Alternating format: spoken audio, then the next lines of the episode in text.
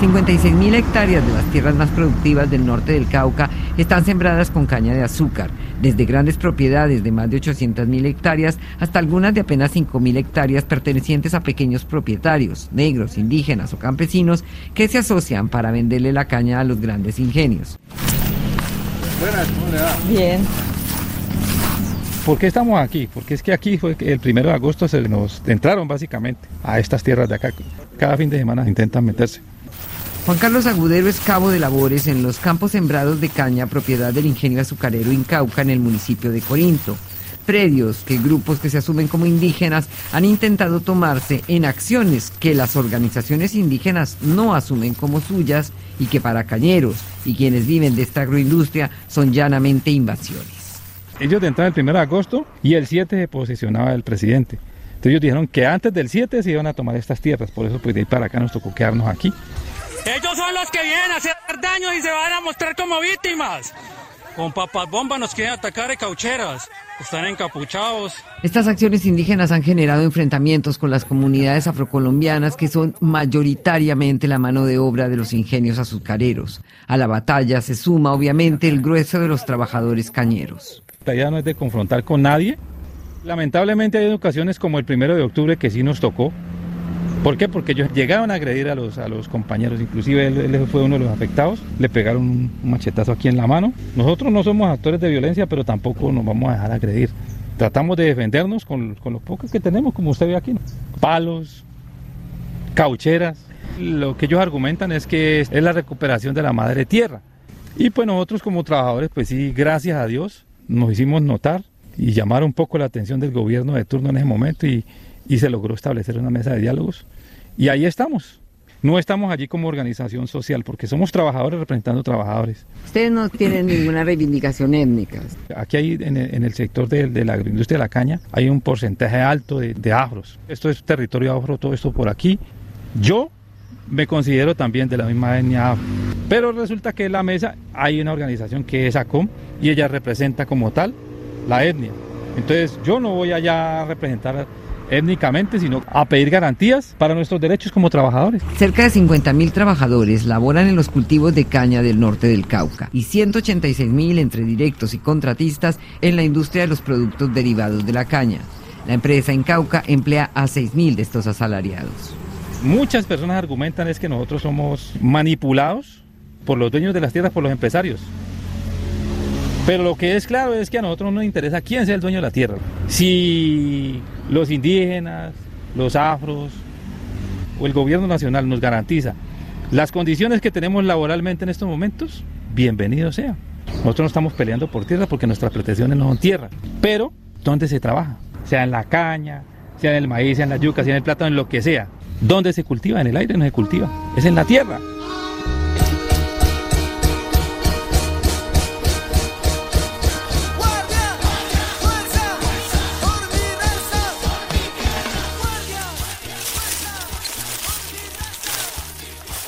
Desde hace algo más de dos lustros, los indígenas empezaron a bajar de las montañas para luchar por recuperar estas tierras planas del Cauca que habitaron originalmente.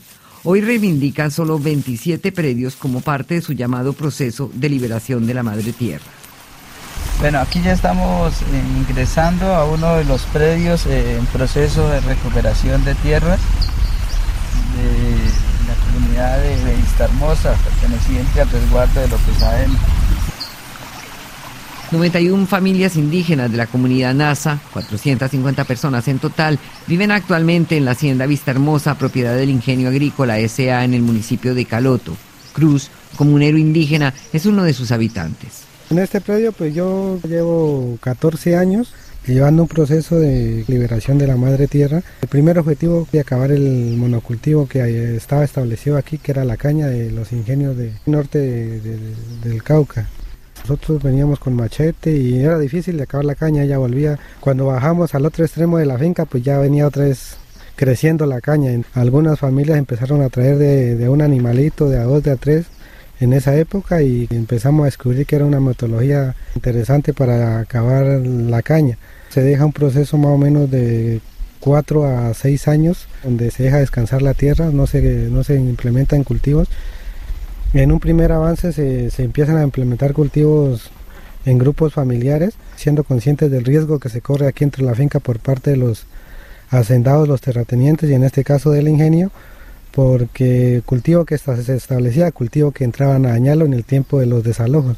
Dentro de esta finca hay un muerto por parte de, la fuerza pública y no desalojos pues venían por el personal que está dentro de la finca y también acabando los cultivos.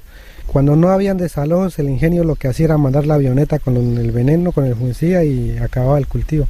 No nos dejaba cosechar. Dentro de esta finca tenemos cultivos de arroz, cultivos de maíz, cultivos de yuca, hay habichuela y algunas otras familias que manejan el tema de ganadería.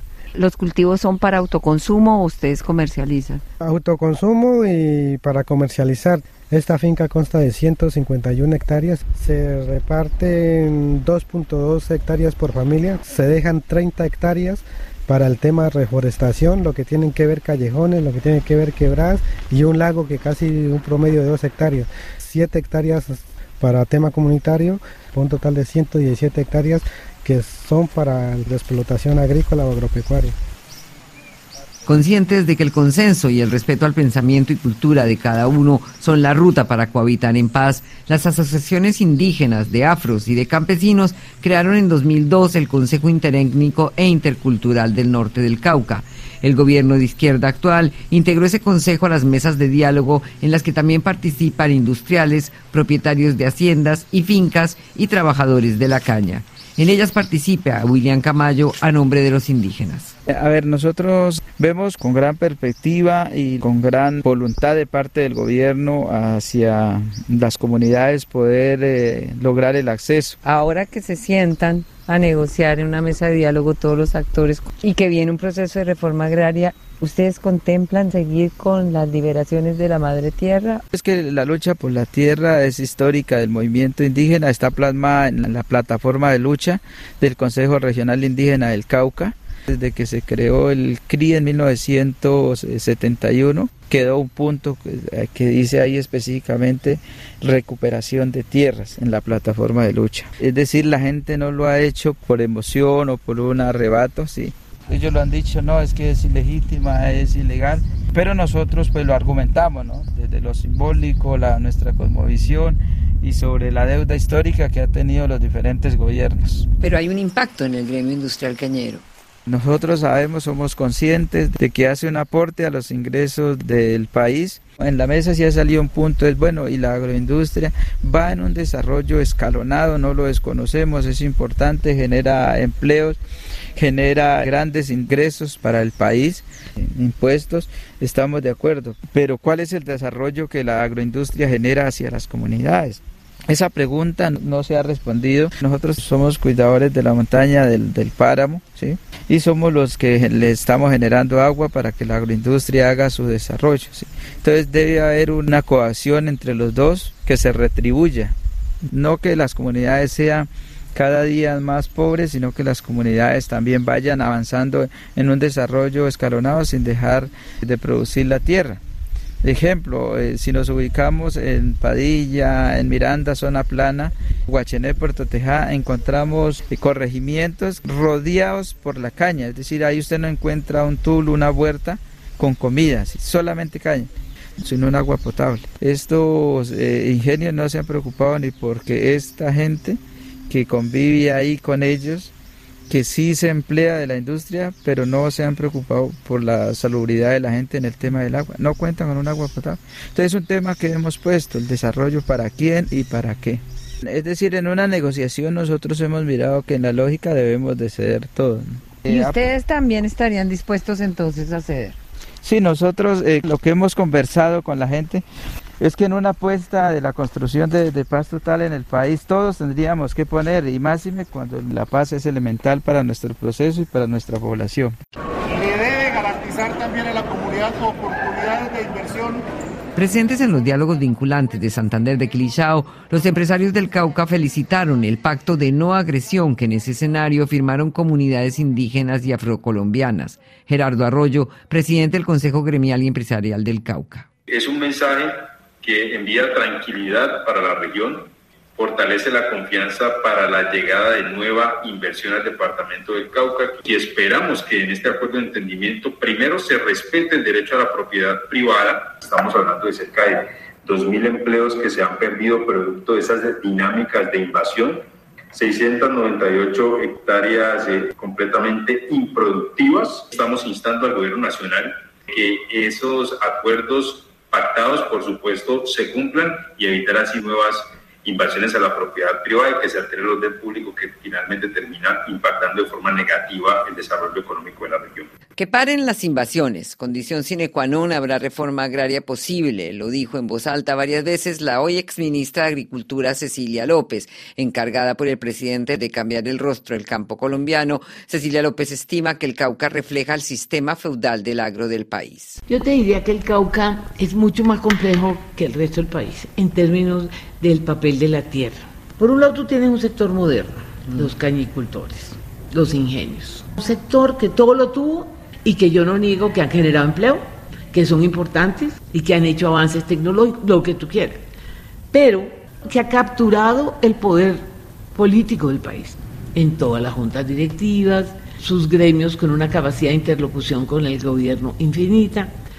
Esta gente pertenece a familias tradicionales y esto que viene acá es una amenaza, porque tocó compartir, incluir a estos sectores unos sectores a los que les ha llegado algo de políticas sociales, política social de ambulancia, que le digo yo al presidente, que recojamos los muertos del mercado.